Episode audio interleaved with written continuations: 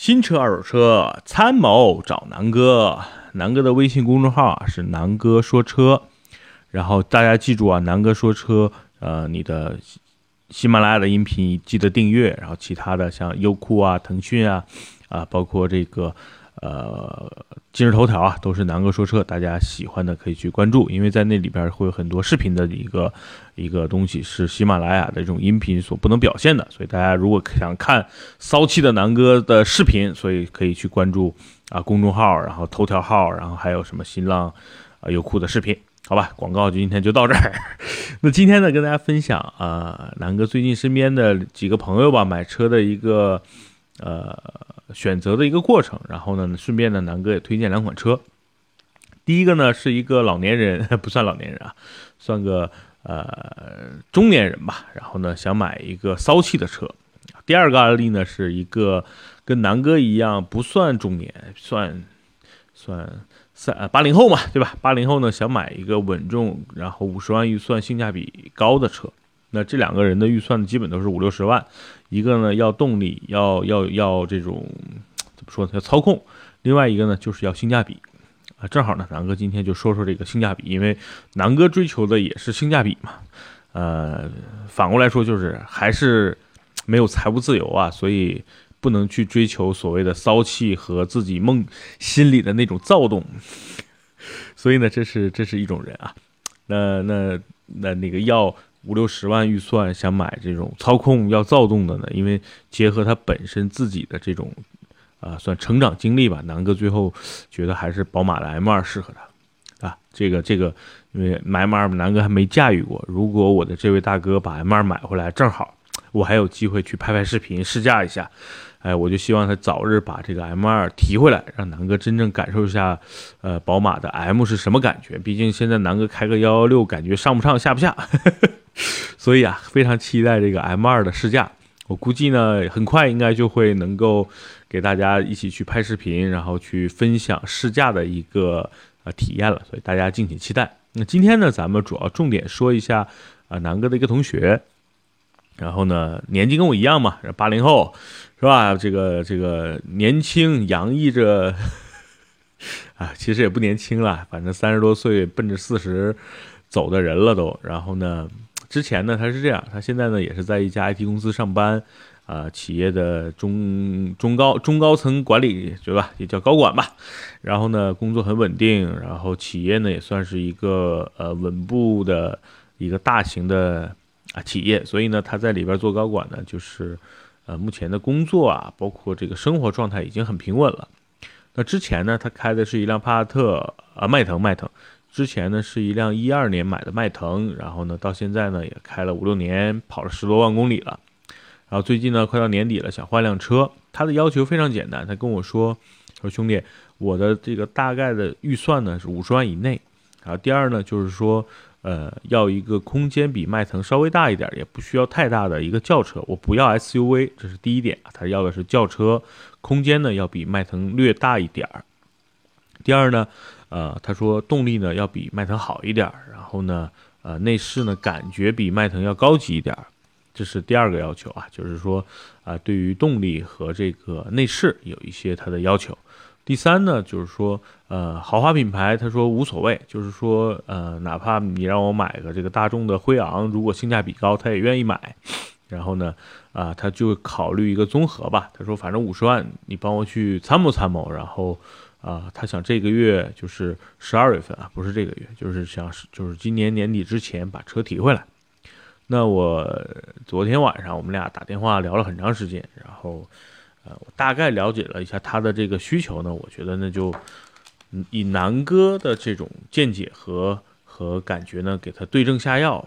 然后，呃，我第一其实我他跟我打呃第一次微信跟我聊的时候，跟我说出他他的这些要求的时候，其实南哥心里其实就有一个答案了，就是我我特别就想把这款车推荐给他。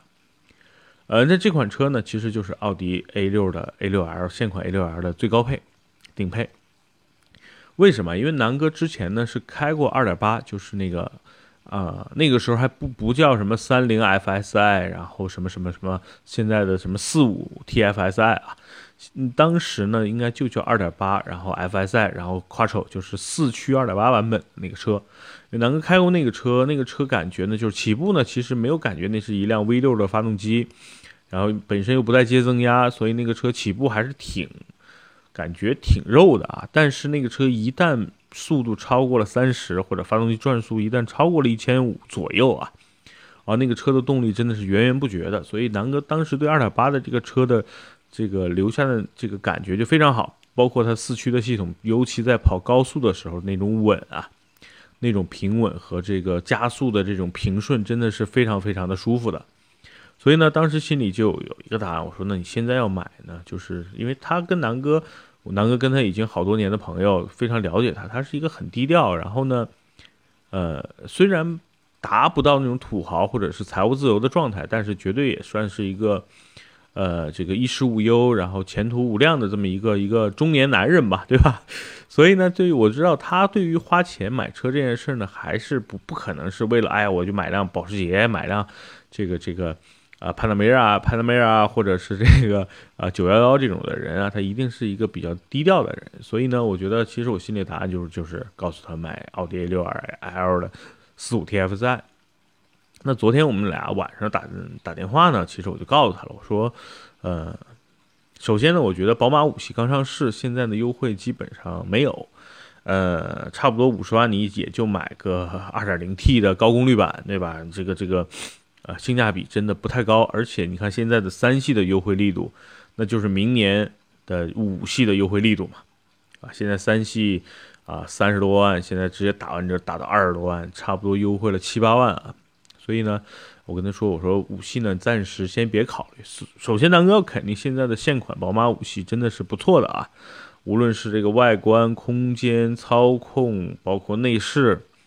包括动力啊，这都是怎么说呢？算趋于完美的一辆 C 级轿车，但是就是因为现在的售价，因为新车刚上市嘛，没有什么优惠，所以现在买的其实不是一个好时机。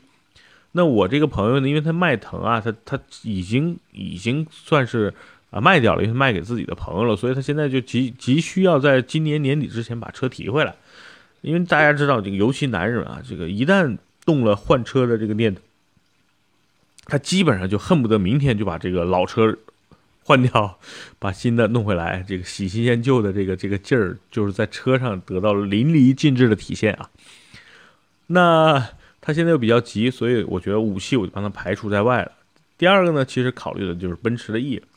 那奔驰 E 南哥从来都不推荐，因为我觉得奔驰 E 真的是不是特别实惠的一辆车。第一呢，就是外观、颜值、内饰。看上去都不错，但是那个车你坐进去之后，你摸一摸那些内饰的这个这个这些装配件啊，然后再开一开这个车，因为南哥是开过奔驰 S 的，这个这个，你看上去跟奔驰 S 感觉差不多，但开起来整个奔驰 E 的这个感觉，我觉得还不如迈腾。真的，这个这个大家可以可以去去去探讨，因为南哥这是自己的一个感受，我觉得不如这个这个呃迈腾的这个驾驶感觉呢，真的跟 S 级比差的太远了啊！啊，当然可能会有奔驰 E 车主来喷南哥，那我没关系啊，我只是发表自己的观点。那那我就说，那奔驰 E 呢其实不太合适。第二呢，现在整个奔驰 E 的这个价格也比较贵，它定价呢，我觉得如果在奔驰和宝马之间选，我当然一定会选择让他买这个宝马五系了啊。那其他的呢？比如他也考虑过，比如说这个，我之前跟他说过，你换个 CT 六得了，这凯迪拉克的 CT 六。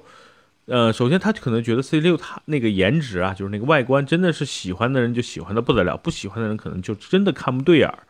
呃，他走的是比较两极分化的一个一个状态，所以我我特别能够理解。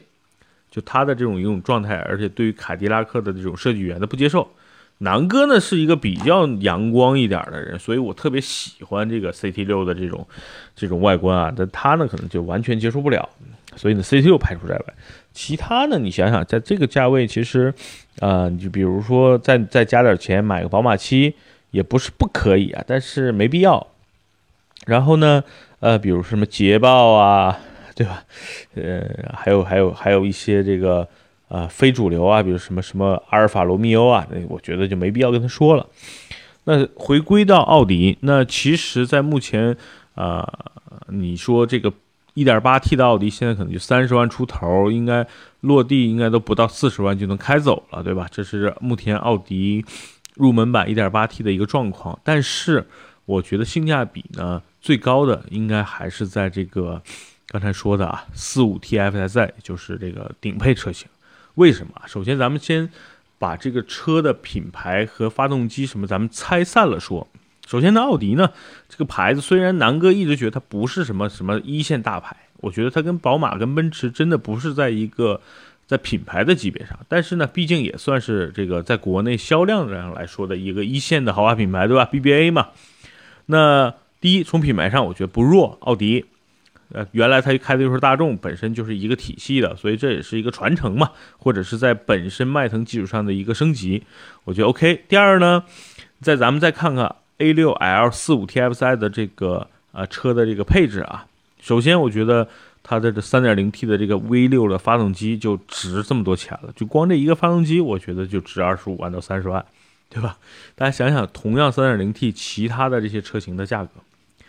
大家想想，宝马 3.0T 搭载宝马 3.0T 涡轮增压发动机，就机械增压发动机的这个车的都什么价？叉五，对吧？叉三的顶配，然后呢，这个五五系的顶配，三系，比如说 M 二的这个配置，那这才是搭载了 3.0T 的涡轮增压发动机，这些车都什么价了？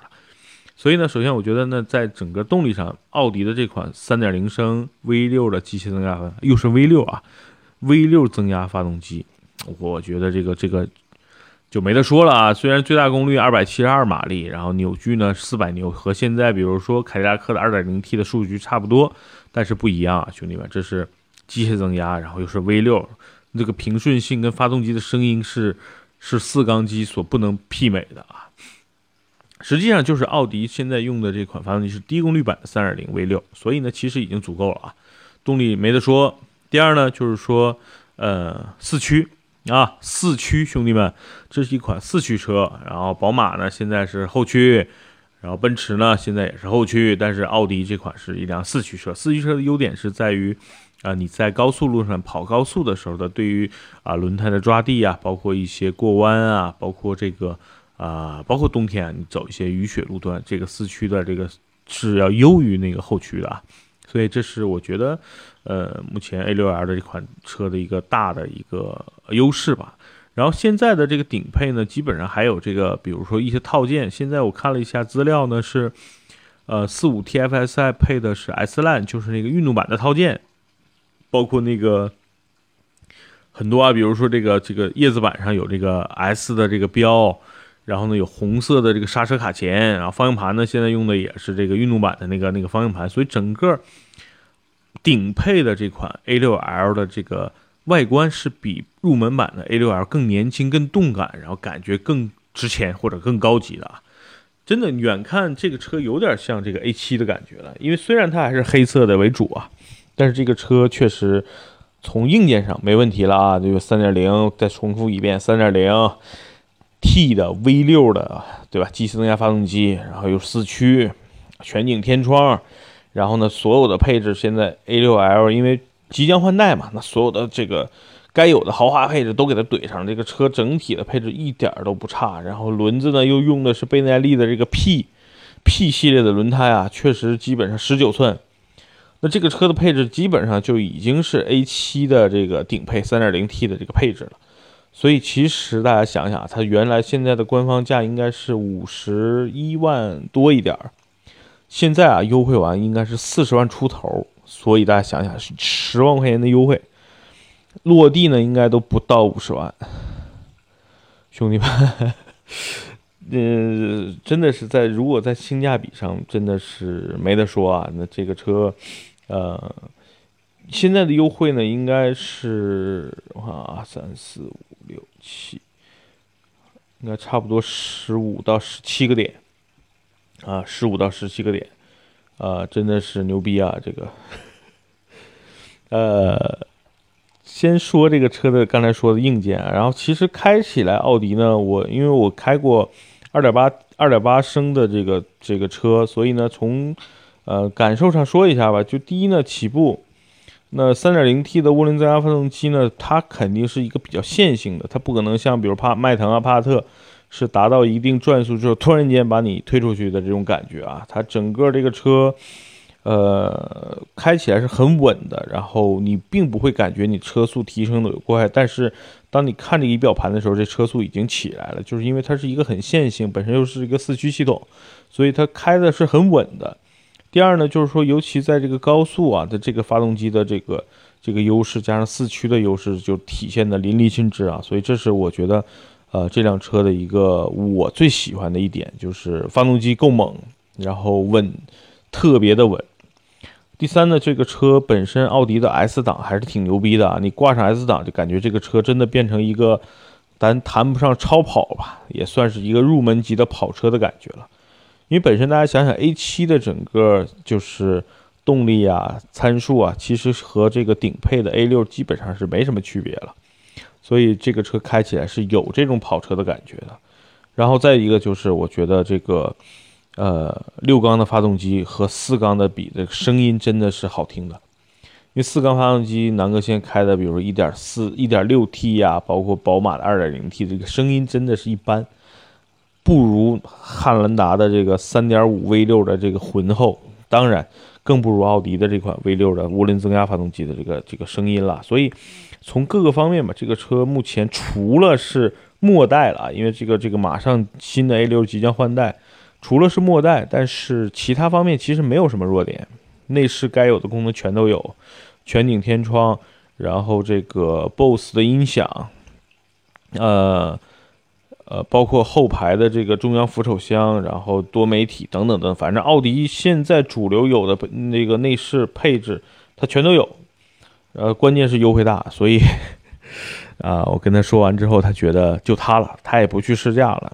然后，因为他特别急呀，然后我说 A 六他也开过，因为身边他开 A 六的朋友也不少。原来我们俩共同的一个朋友就是南哥的南哥，之前也有这个 2.0T 的奥迪，我们俩一起都开过。所以呢，这哥们儿最后昨天我们打电话，他说：“操，就这么就这么着了，周末我去订车。”然后呢，他今天刚才发了几条微信给我，他发了今说今天打了一圈电话，啊，基本上每家店呢这个车还都有。然后他准备就在那个上帝那边。啊，找离他最近的去问问价，如果优惠 OK，他明天就定了。哎呀，所以真的是这个，其实就是南哥昨天这个第一印象，我觉得他可能就会买，他最后真的就是买了这辆车。看等他明天最后提车的消息吧。所以呢，我觉得从他的这个买车的这个呃，包括他人这个性格啊，就比较平平呃很温和的一个一个兄弟，然后呢很低调，也不张扬。然后呢，这个属属于那种处乱不惊的这种性格啊，就很温柔、很温和。然后遇到很多，比如说急事儿啊，他都会以一个比较平和的心态去面对这些人和事儿，然后最终把这些事情啊处理得非常妥当。他是这么一个人啊，就是南哥呢是遇到事儿哐哐哐哐哐哐就属于风风火火的这种人。但有的时候其实反过来说，最后达到的效果还不如我这个兄弟。对吧？所以呢，我觉得就是人的性格真的也和他买最后买车的有一些必要的联系吧。那呃，通过这辆买这辆车呢，我觉得大家可以想一下，如果你现在是类似这种角色，你就想买一个性价比高的车，对于动力啊、空间要求并不是有特别明确的要求，其实可以买一些比较中庸的车，比如说迈腾啊，比如说帕萨特啊，就是。呃，这种这种也没有什么特别明显的特点，但是呢，呃，在各个方面也都不差。比如说凯美瑞啊，对吧？我觉得这些车呢，其实都是一个比较好的选择。就是，呃，这种这种车的优点呢，就是在于它没有致命的缺陷。第二呢，性价比都挺高。第三呢，当你开几年想卖的时候，这些车又相对来说都算普遍比较保值。所以呢，就是。如果说你没有一个明确的想要一个个性鲜明的车的情况下，完全可以按照刚才的这个套路啊，就是我先明确掉我是否要轿车还是 SUV 这一点，就能确定你的一个预算的空间。第二呢，是要空间大，还是说要豪华的这个内饰，或者要动力和参和操控，这些通过你要的这些选择啊，比如说，呃，第一要轿车。第二呢，我要这个空间；第三呢，这个我要性价比，而不需要什么操控。那其实奥迪就挺合挺合适啊。那如果说我要操控，然后要动力，那其实宝马三系啊，包括宝马五系啊，可能就变成了你的一个首选。那如果说我就要一个豪华，我平时就是装逼用的，对吧？那你五十万呢？比如说五十万的预算，那奔驰的 E 呀，对吧？包括捷豹啊。这种这种这种东西就可以你拿去偶尔对吧充充场面呀什么的，我觉得可能就更合适了。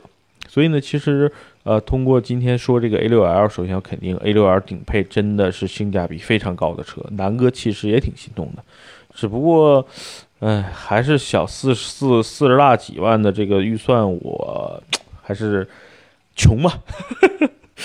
第二呢，就是说。嗯，奥迪确实也该换代了，因为南哥这一代奥迪开过好多辆了，确实对奥迪，你让我再买辆新奥迪，我也真的没有没有那个勇气和动力去买了，啊，所以呢，今天首先要肯定这辆车好车。第二呢，就是说，如果大家追求性价比，想要一个3.0，没事出去可以跟别人说，哎，我这是3.0 V6 涡轮增压四驱的车，我觉得现在也就是奥迪 A6 能够符合这个。各个方面的，就是你说豪华品牌也够，空间也够，动力也够，操控也行，保值，对吧？所有所有的这个均衡加到一起，也就是 A6L 的顶配这个车型，基本上所有项都符合了，首先呢，南哥从来不夸大众的，今天接着接着夸一夸奥迪 A6L 顶配，不错。